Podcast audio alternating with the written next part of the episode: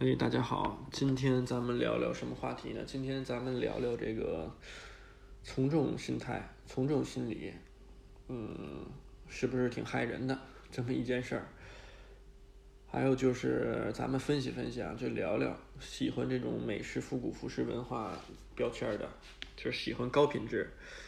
不管是复古服饰、阿美卡基也好，日产也好，美产也好，就这部分人群，他们在。选择产品的时候为什么这么纠结？就是纠结的点在哪儿？就是就是这是一个什么样的心态，什么样的一个情况？咱们分析分析，就闲聊天啊，也是闲聊天。然后我先说一个，先聊一个，就是题外话。嗯，什么题外话？就是我有一个朋友，他住在铸中厂，是一个老哥，比我们大。二十岁吧，是原来干过一段时间相声，跟着林金斗、李金斗老师学，干过一段时间相声。但是他就是属于玩主，什么都玩。然后我不知道在北京的朋友知不知道，在鼓楼原来有一家那个王胖子驴肉火烧吧，特早之前了，可能七八年前有一家，就在那个鼓楼西大街的，好像是那个房子，就那那那个房子跟他旁边的什么水果店呀，什么呃。叫什么卖卖那个，呃，零食的杂杂货铺都是他们家的，就是他其实是个不差钱的玩玩主，然后在在这个那个地儿叫哪儿啊？我想想，在琉璃厂原来也开过小古玩店，但是他跟我们 聊，就是开了一段时间就赔了，就是不行，还是还是不专业。然后这怎么聊到这个人了？是。我之前会去到他家，偶尔啊，一年可能去个两三回。他也找我们出来喝喝茶呀，然后聊聊天儿。他是一个给我们讲一个故事，然后可能特早之前给我们讲了。后来我们在听郭德纲说相声，也说到了这个这块儿，就是他说他原来，呃，这个叫什么，就是上上台，就是做活儿的时候，就给大家表演相声的时候。传统的讲的师傅们跟他们说就是得遮遮得严严实实的，就不能穿金戴银露富，这样呢，就是底下坐的观众会不开心，就是会会会嫌，就是说你太张扬，就是太太摇，按按他们话讲，就是招摇的那种摇。然后郭德纲相声里也说说这个 台下的观众要是看他们台上的这些人又戴着大金戒指、大金表。然后戴着大项链什么的，他会想：哎，我买的票都为你们这些人买这些东西了，他心态就失衡了，就就不高兴了，就以后就不支持你了。这其实是一个挺有意思的一件事儿，就是怎么说，他其实其实方方面面都都有这种情况啊，就是各行各业都是，就有这种显摆的人，显摆的心态和这种，就是说会会嫉妒啊，会会叫什么？因为你过得比我好，会会难受的这么一个心态。我怎么想到这件事儿了？怎么聊了说说这个话题？就是大家看啊，几年前我不知道大家有没有意识，可能一三年、一四年开始，在国内开始 这个美式复古服饰文化开始火了，就有几个台湾人，有几个台湾的所谓的就是见识比较多的，能自由出国的那些人，开始把这些所谓的品牌带到中国。啊，一时之间呀，那个年代一时之间，所有店铺都在卖什么小天鹅呀，什么 t e l o s 啊，乱七八糟一大堆一大堆牌子 s c u d y Lab 什么，现在现在这些牌子都已经基本上都都消失了。就那些人，一三年、一四年的时候，那那那几个所谓台湾的 dealer 大大鳄，他们来到内地的，就就跟巡回演出似的，就是做做客啊，到哪个地儿去批发货啊、串货呀，都会有当地的这些。叫什么商贩啊？去请他们吃饭，就去合影留念呀，就是显得他们啊啊多那个什么多牛逼，多多多有实力。就是因为那会儿信息不太对称嘛，就像我之前上一条里说的，就可能信息不对称的时候，挣钱是容易的，因为大部分老板老百姓是没有机会去看到这些东西。然后那些人，当然现在呀，很多都像过街老鼠似的，就是。大部分因为客户已经在不断的升级嘛，就是包括这个整个这个美式复古服饰文化里面的品牌也好啊，还有这个叫什么，这这种选择选择商品的这种类别也好，都在进行不断的升级，所以就更新换代，就是淘汰了一部分品牌，淘汰了一些不合适的商户也好，怎么也好，就是他在甄选越来越好，还是一个大趋势，还是一个越来越好、越来越有品位的这么一个方式调整。但在那个年代，这些台湾人有一个通性啊，就是他包括他们也好啊，还有他们的合作对象，就是在内地的这些把他们供成神的这些串货商也好，他们都有一个共性。就是拍大金表，拍这个各种我今天收了这一块表，明天收了那个表，就显显示我很有钱，我有我有实力，就是他们都有这个共性。然后，但是你看中国的这个老百姓啊，或者说这个消费者，他其实是一个，就像我之前说，挺拧巴的一个存在。他有很多很多人啊，就这种人，他他特别是容易被人喜欢、被人崇拜、被被人追捧，或者是。怎么说能激起很多人心中的那个点，就是觉得哎有意思，我要关注他。就是大部分，就是大部分老百姓啊，可以说也不叫大部分老百姓，就大部分当年喜欢这种美式复古服饰文化，就是比较糙的那些那些那些东西，就是刚起步的，还比较我们讲比较 rough 的那些品牌，就是他们的呃叫拥垒支持者。都基本上大部分都对都特别吃他们这套，就是吃他们，哎，好像特别有钱，特别特别就是会玩表啊，会有大金表啊什么。这部分人群里头有百分之八十到九十的人其实是跟他们有较大差距的。换句话讲，他们自己可能生活当中没有钱或者没有能力去买到这些东西，所以他是一个就是等于说跟他们之间在金钱上面是有差距的。所以他们会崇拜他，就是因为这个差距，他感到了，哎呀，我要跟这家买东西，可能我以后也会变成这样的人，也也会有钱，也能那个什么，啊，这个可能占比比较多，百分之七八十、八九十，他们的消费儿用类是这样的。然后还有一部分人群就跟他们特别像，就是属于他有这些东西，我也有，哎，我们俩突然产生了共鸣，就是对上对上音了，对上弦儿了，我们家。然后就是，哎呀，这个这个就是我兄弟，就是我我我们得交流，得那什么。所以在那个年代，就一三年、一四年，就是其实从一三年到一七年嘛，整个这四五年的这个时间段里面的那几个台湾的大 dealer，就是真的是控制了内地很多的，就是叫什么美式复古的大部分的人群的这个这个消费习惯、消费理念跟那个叫什么抉择，就很多人不会选择了。就是觉得每家店卖都卖的东西就是好的东西，就比如说那个年代泰勒斯牛仔裤多疯狂，然后什么小天鹅的背心儿多疯狂，什么花语囚徒乱七八糟，就是你就看吧，每家店都有。但其实这个现象到现在也是存在的，就是就这种从众的消费心态，就就是。呃，怎么说？现在可能转型了，会比那些那些牌子都已经被淘汰了。包括那有时候那个年代的一些所谓的特别牛逼的 dealer，现在已经成为像过街老鼠一样存在。他可能都没有任何的受众群体，或者是买过那些衣服的人都后悔了，就说我怎么当年会买这些东西？就是大家都在一个消费升级嘛。但是现在也有，还是有台湾人或者是叫什么香港的 dealer 啊，控制一些品牌，然后。也是一夜之间，你就看吧，每家店都上新，像什么 GBC Science 啊，然后什么 Fat Hatters 啊，乱七八糟，就就这些牌子，就是什么，就很多很多，什么 Lucky 这样乱七八糟，就是每家店都在同时上新这些东西。大家有这个 Ins 上 Google 都可以搜一搜，就这些牌子，看看是不是真的是在中国的。叫什么市场份额巨大，然后在别的国家都没有太大的影响力，就是大家可以自行搜搜。我觉得这还是大部分刚接触这个文化的消费者，呃，被这个叫从众心态所绑架，就是大家还是会选择一些呃能够激起别人共鸣的东西，就是选择见过的东西。我在这里不是指这些品牌不好，或者是他设计的东西不好。每个品牌都有自己适合的受众群体，就是都有自己那一小撮粉丝。我想在这里面表达的意思就是说，不是说大家抱团去火，就是都买这些品牌也好，或者是在在疯狂的推，觉得这些东西是主流，所以我要买，就是因为别人都买，所以我要买，就是这个心态是是叫什么？需要大家自我去去考衡、去考量一下。你依旧可以看到，今天在运营这些品牌的所谓的主理人也好啊，其实就是串货贩子。他们在自己的话术、人设上面就会去，就是其实就是在模仿台湾人之前做的事儿，修自己戴的大金表，大金链子，然后修自己的豪车什么，就其实。还是有很多人群会为这个买单，会觉得啊，他是神的存在，他有钱，他因为穿了这些东西而有钱，所以我也要向他看齐。就我觉得这不叫屌丝心态啊，其实我特别反感一个词，就是“屌丝”这个词，就是，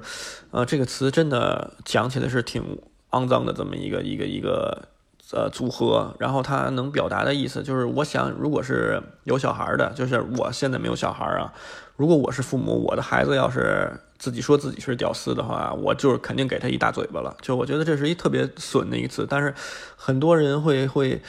呃疯狂的去用这个词，或者是觉得聊这些东西是是无所谓的这么一件事儿。就是我觉得有点丢人啊，就丢到骨子里面了。就是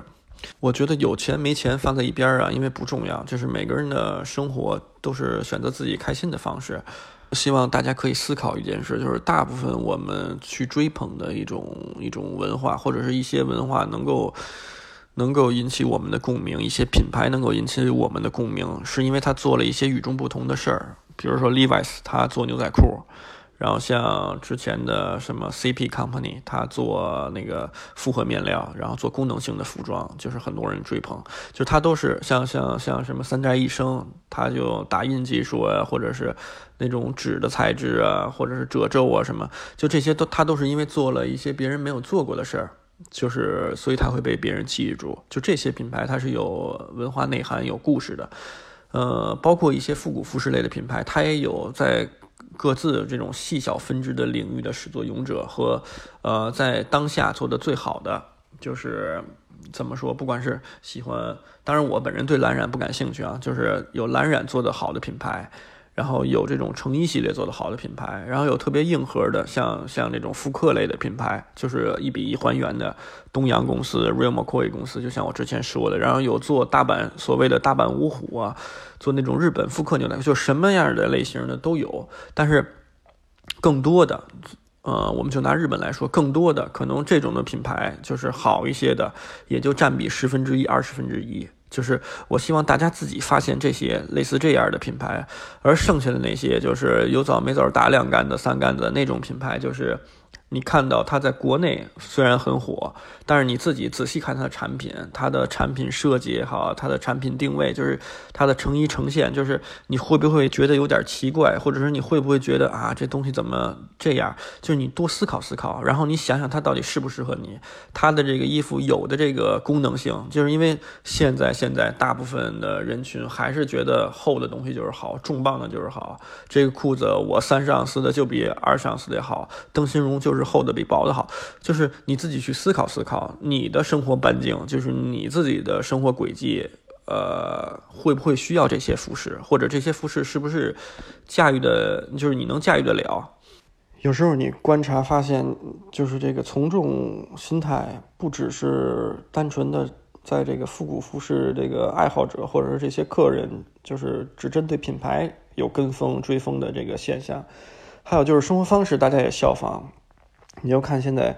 你刷朋友圈，就是基本上老是能碰到那些人玩这个户外、玩露营的。就我不知道为什么从一九年开始，露营这件事在国内一下火了起来。就就是叫什么，看看到日本的一些杂志，就去介绍一些户外的品牌、露营生活这些。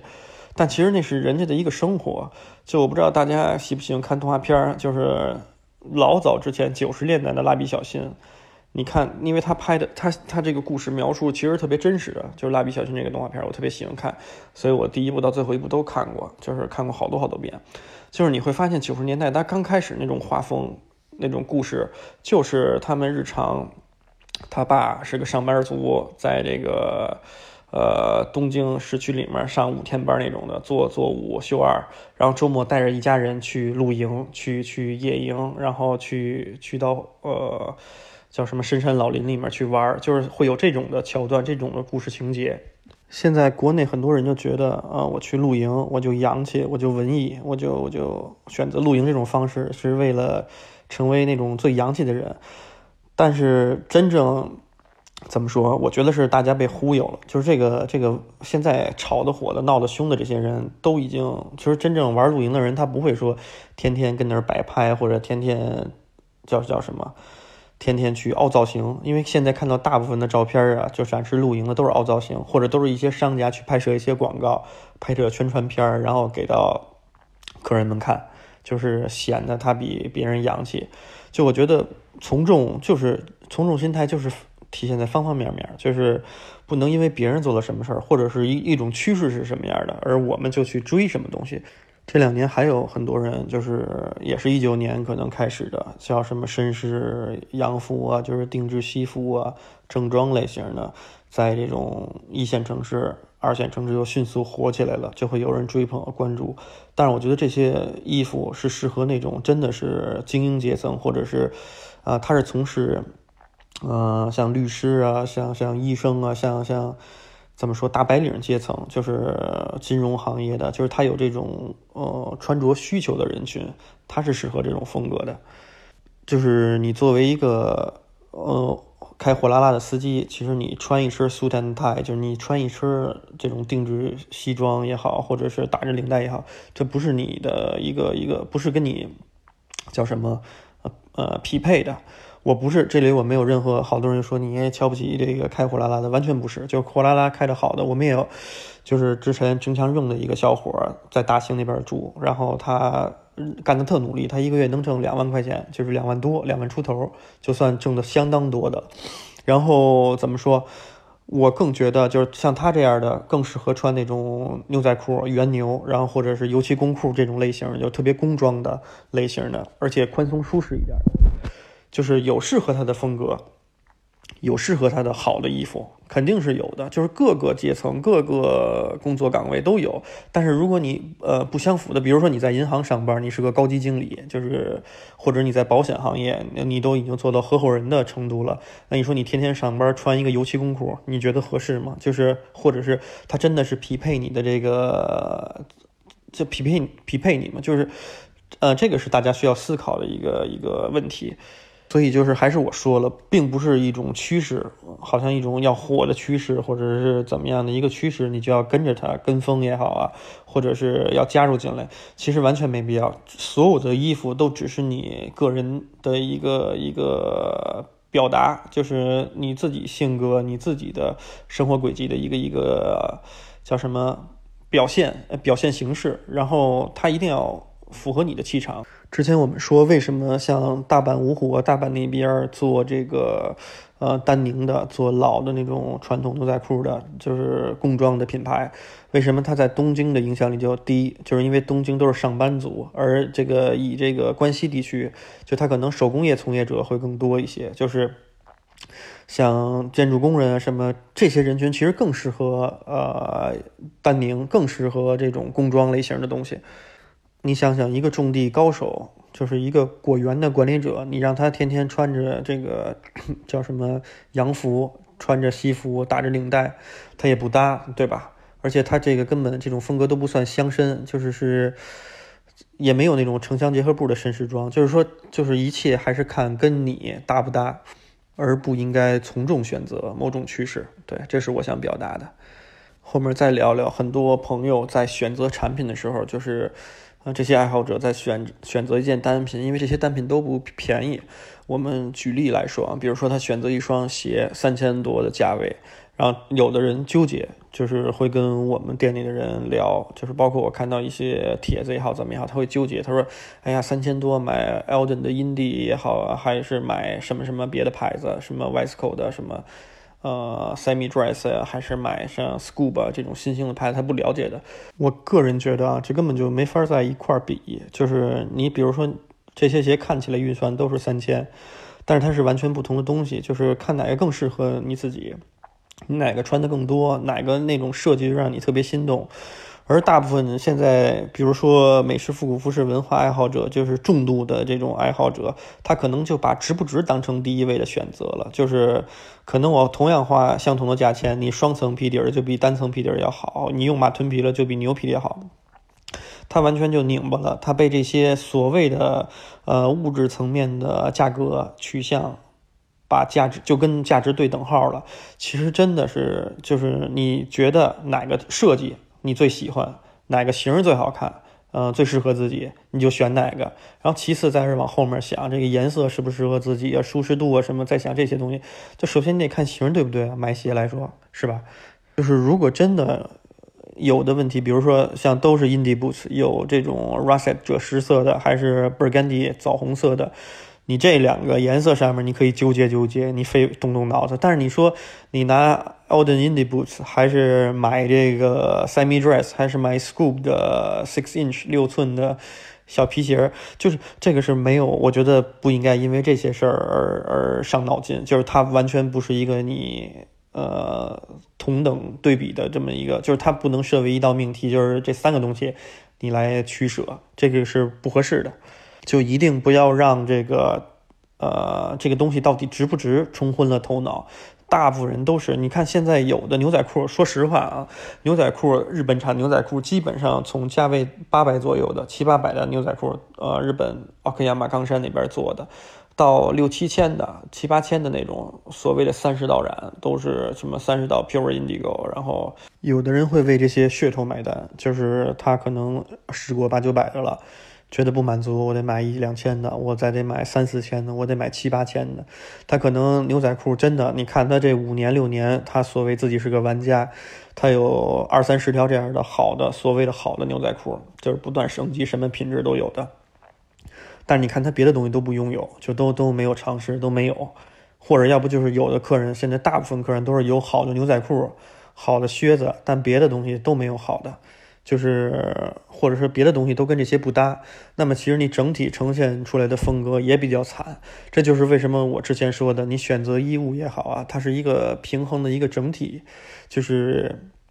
就你什么都应该尝试，什么都应该有点儿，呃，少买多穿，这个是一个基础的理念。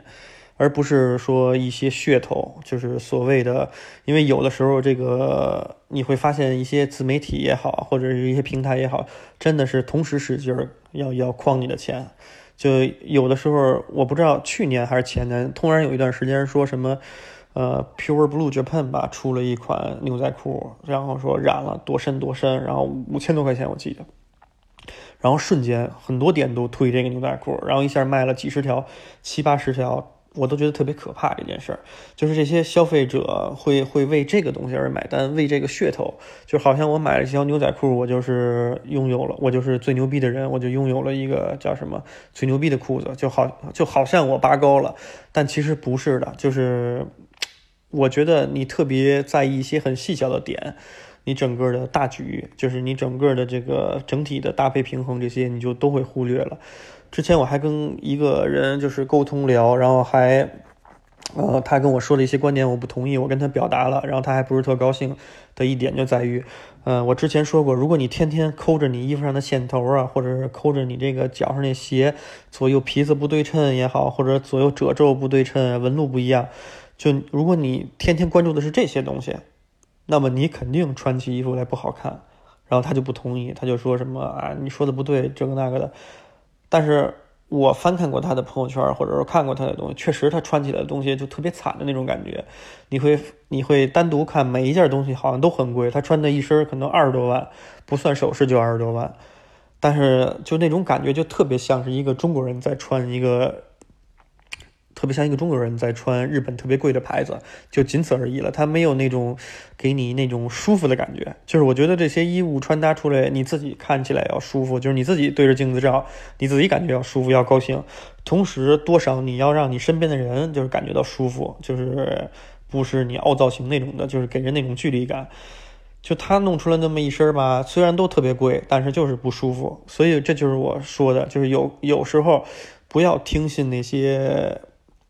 呃，舆论上面的推的风口浪尖的东西，或者是舆论上面拔高的东西，也有你自己的判断跟选择。我觉得挑选衣物也好啊，还有配饰类的东西也好，首先要看它适不适合自己，就是要先从自己的这个呃气场跟气质，还有这个工作生活的这种方式来出发，先选择适合自己的风格，定下来了以后。然后再选择你这个腰包里能够支持得了你买的这些品牌，就是不要努着买一些东西，这样你会很累。所以就是怎么说？当然你可以攒一部分钱，攒攒一段时间钱买一个东西，你特别心仪，但你不能每个东西都努着买。你已经确定好了某种风格了，然后也确定好了这个适合你的价位段的这些产品了以后，你就挑选你最心仪的，然后就是设计上面层面上你最喜欢的。然后再看哪个配色跟你衣柜里面衣服最搭，就是比如说你衣柜里都是黑色系的衣服，嗯，你就选择搭配深灰色系、冷色系的衣服，就是看怎么跟你的颜色上面最搭。然后就是舒适度，就是哎穿起来舒不舒舒服，嗯，可以入我就入了。一般这么一般这么选择啊，就不会有太大的偏差，不会有错。试着丰富你的衣柜，就是相同品类的东西少买。比如说你已经有了一百件印花儿背心儿了。但是你连两件衬衫好的衬衫都没有，那你就买衬衫。就是它每一个东西吧，每一个品类都有一个平衡，就是达到一个差不多的比例。就你不能有，你你当然你可以啊，你作为收藏家或者你自己想怎么来怎么来，这是你自己选择。